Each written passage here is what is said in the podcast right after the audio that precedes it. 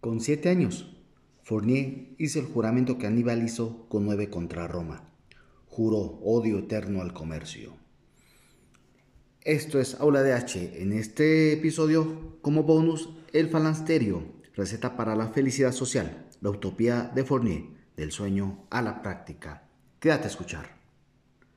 Bienvenidos a Aula de H, el primer podcast con una visión crítica de los derechos humanos porque el movimiento y el discurso de los derechos humanos son un tema relevante y esencial, referente político, jurídico y socialmente obligado en el debate contemporáneo. Los derechos humanos son controversiales y para nada autoevidentes. Esto es Aula de H. Comenzamos.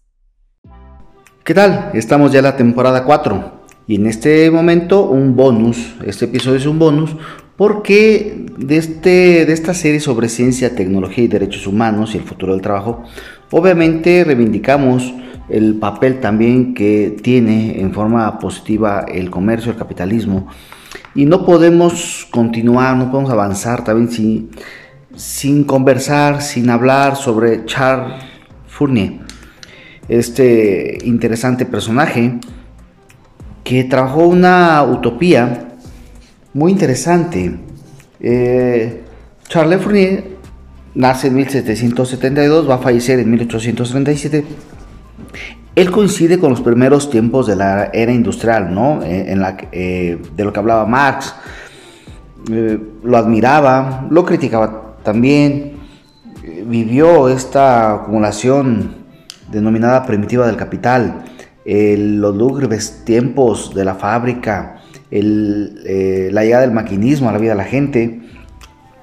Y bueno, al final de cuentas, eh, lo que él manejaba, Charlie, eh, tanto en Francia como en Estados Unidos, pues provocó una gran atracción más adelante, allá a mediados del siglo XIX, en el que el movimiento obrero, antes de que se transformara en algo llamado materialismo socialista y que su principal motivo fuera la insurrección, antes de esto trabajaba o trabajó Fournier eh, este movimiento un poco eh, surrealista. Pero vamos a conocer un poco más a, a Charlet.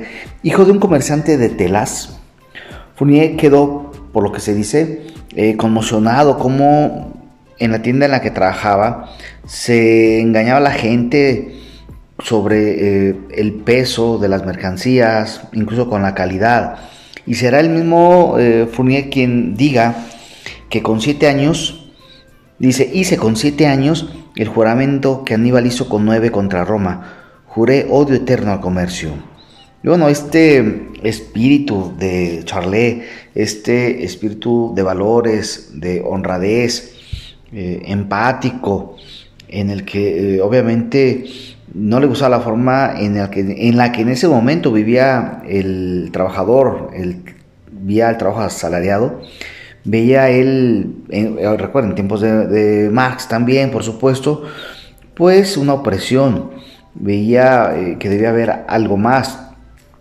Y pues siendo francés, pues tenía eh, como un precedente reciente la Revolución Francesa pero al mismo tiempo le había tocado los horrores por Revolución Francesa. Entonces, eh, le rehuía a hacer estas revueltas, estos tumultos, y, crea, y creía, perdón, creía más bien en que había formas ordenadas en que las comunidades podían eh, vivir un socialismo sin tener que eh, llegar a un individualismo mercantil y va a crear los llamados fanasterios. Así, estos fanasterios eran lugares donde la sociedad iba a vivir de una forma armoniosa, se iba a liberar de esta guerra de todos contra todos, que él creía se daban por una necesidad, un apetito individual, ¿no? De satisfacer estos deseos en el grupo de personas con idénticos fines.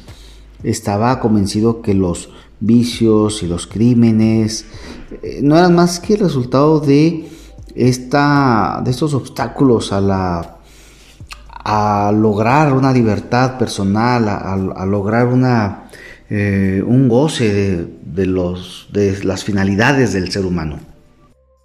Y por otro lado, bueno, creía que el amor, la, la camaradería, era algo innato en el ser humano y que el hombre era bueno por naturaleza, que ya hablamos en otros podcasts sobre si somos buenos por naturaleza o malos por naturaleza. Bueno, pues Fourier creía que éramos buenos por naturaleza y que la sociedad era la que nos descomponía. Y bueno, entonces eh, de esta forma él cree que se puede crear una comunidad modelo y que obviamente una comunidad modelo creada bajo los estándares y principios que él sugería pues iba a ser la envidia de todas las demás sociedades y que por tanto era una forma de vida que iba a ser adoptada eh, por todos los países y bueno, obviamente en forma universal. Cada fanasterio, comunidad obviamente de esas personas dentro de un espacio delimitado, un edificio, debía albergar eh, en un edificio con cantidades a 1620 personas eh, con, los, con las características que eh, había ya registrado, debían ser 810 personas por cada sexo, en un terreno de aproximadamente 2.300 hectáreas, que se iba a dividir en campos, que iba a tener vejeles, jardines, que iba a tener muchas áreas de trabajo de la sociedad, pero no una fábrica como tal, ¿no?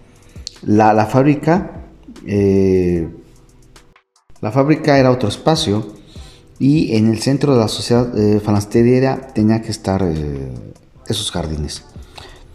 ¿Qué es? Tiene interesante, bueno, a lo mejor esto sí es atractivo para muchos. Los, los, miembros podían cambiar de empleo a su antojo, o sea, dedicarse a lo que quisieran y luego dedicarse a otra cosa. Cada persona no trabajaría más de una o dos horas en cada tipo de actividad para que todos pudieran desarrollarse plenamente en todas las actividades. Eh, a los niños se les dejaba un tipo de trabajo que los grandes consideran repugnantes, pero que los niños, pues por su edad no lo podían considerar, así, por tanto a ellos les encarga el trabajo de, la basura, ¿no? de los baños, de, de, limpieza, y que ellos, bueno, incluso eh, deseaba que es algo que los divertía hacer eh, estas cosas. Estructuralmente el falasterio Está formado por un centro y dos alas. Tiene en su interior teatros, sala de conciertos, otra de ópera, comedores, bibliotecas, anfiteatros. Tiene también, por supuesto, las escuelas, guarderías y todos los servicios eh, que se creyeran necesarios.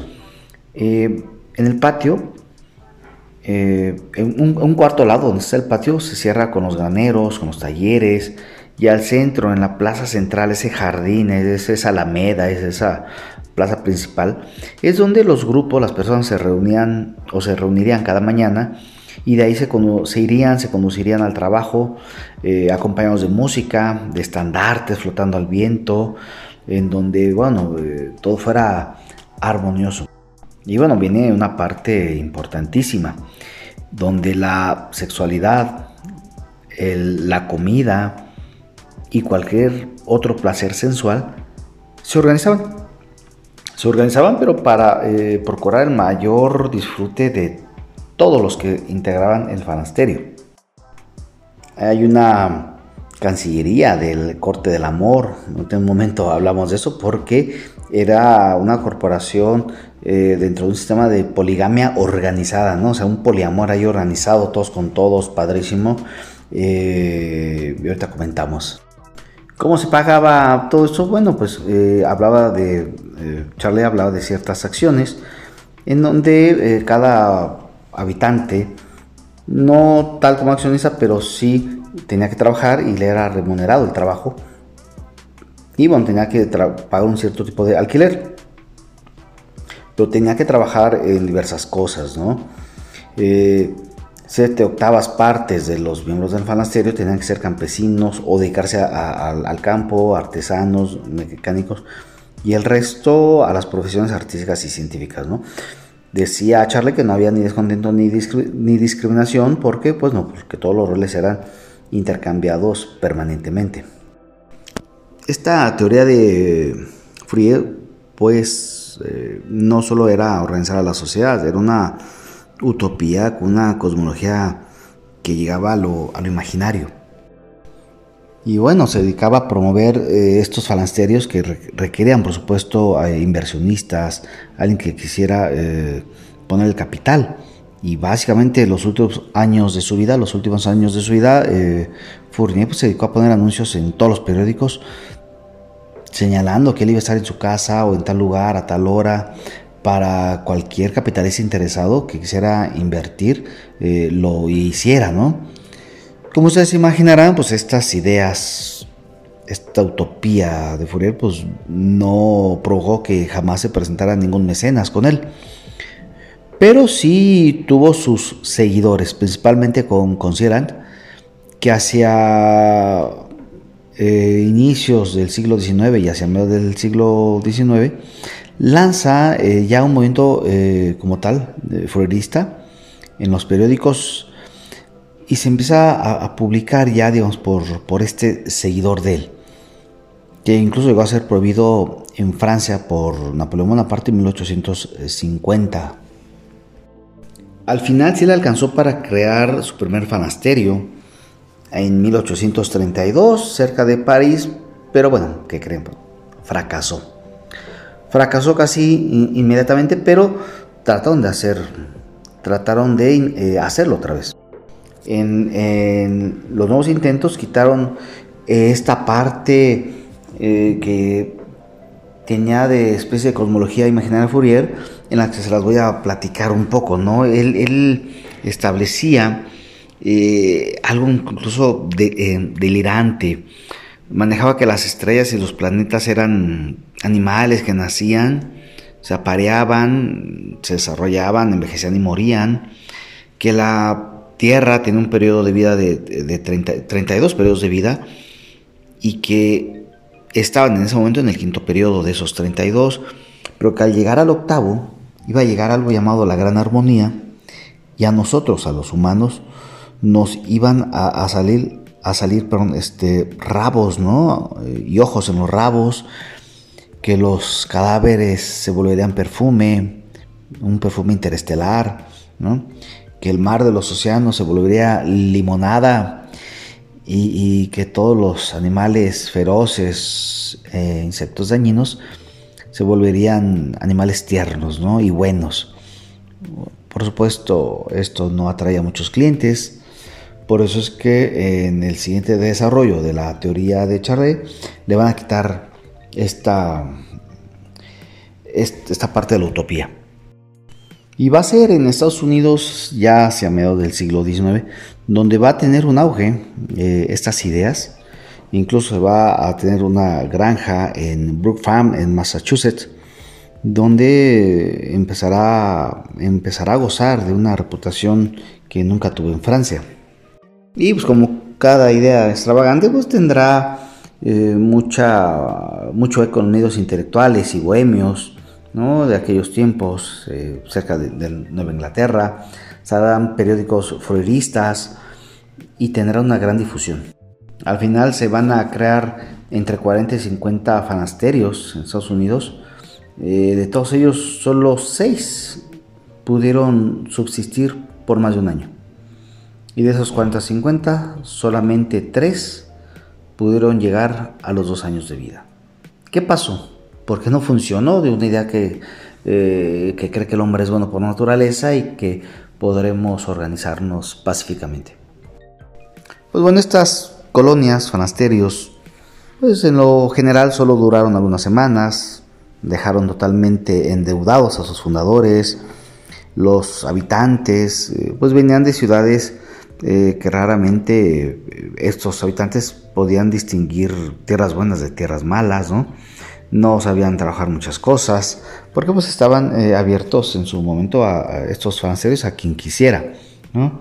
Y pues también empezaron a traer a bohemios, a personas excéntricas, personas con ideas eh, grandiosas iguales que la del fundador, eh, muchos con comportamientos parasitarios, ¿no? Es decir, pues no trabajo y voy a, o voy a trabajar poco y voy a tener todo.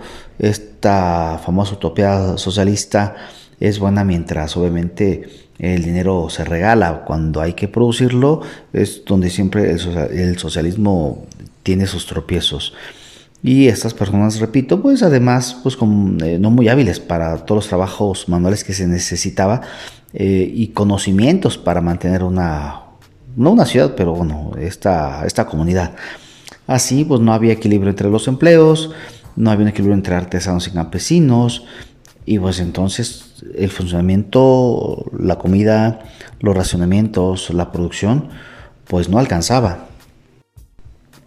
La colonia que más lo logró fue la Falange Norteamericana en 1843 en New Jersey. Eh, aquí sus fundadores sí habían eh, tratado de establecer lazos duraderos entre los que lo eh, habitarían para crear una solidez, ¿no? afinidades, una seriedad en las intenciones de las personas. Eligieron un lugar y durante 1844 unas cerca de 90 100 personas estuvieron ahí cultivaron tierras, construyeron talleres, molinos, empezaron a, progresar. Más en 1854 llegó un fuego, quemó todo, trigo, cobertizos, talleres, el seguro no lo cubría todo, eh, se trató de rescatar, hacer eh, una convocatoria de, fondos, ya muchos se habían ido previamente, más eh, después de las llamas, al final de cuentas no se pudo completar nada y desapareció. El último episodio será muy breve, en 1855, donde Víctor Considerán y otros franceses huyen y se establecen en Texas, fundan su falansterio, pero eh, la tierra no era generosa o no la sabían trabajar. Los habitantes alrededor obviamente no los tenían, eh, digamos, como amigos y van a acabar regresando a Francia y consideran ya en 1869, más bien ya no quiere roer desde el interior del sistema capitalista y lo quiere derribar y se va a adherir a la llamada Primera Internacional. Y bueno, en general esta utopía fracasa porque sus fundadores creían que en forma ingenua que el propio capital iba a financiar una experiencia anticapitalista. Eh, obviamente eh, serán los primeros en descubrir que el socialismo no funciona, seis ilusiones de que el ser humano aspira a una armonía perfecta y se dio cuenta que el ser humano no es totalmente armonía. Y bueno, y aún así desde entonces han aparecido otras utopías colectivistas que planifican eh, con diferentes formas de entender el socialismo eh, si se va a lograr esta armonía. Todas las experiencias a lo largo de todos estos años desde entonces solo han demostrado una y otra vez que esto no ha funcionado. Y como veremos en esta serie, lo que sí ha logrado una armonía o ha logrado al menos un mayor disfrute de lo que hoy conocemos como derechos humanos es precisamente el capital y el mercado. ¿no? Bueno, aquí lo esperamos el siguiente eh, capítulo Recuerden buscarnos en www.auladh.com y en todas las redes sociales, también como AulaDH. Yo soy Sergio Montoya, gracias por escucharme.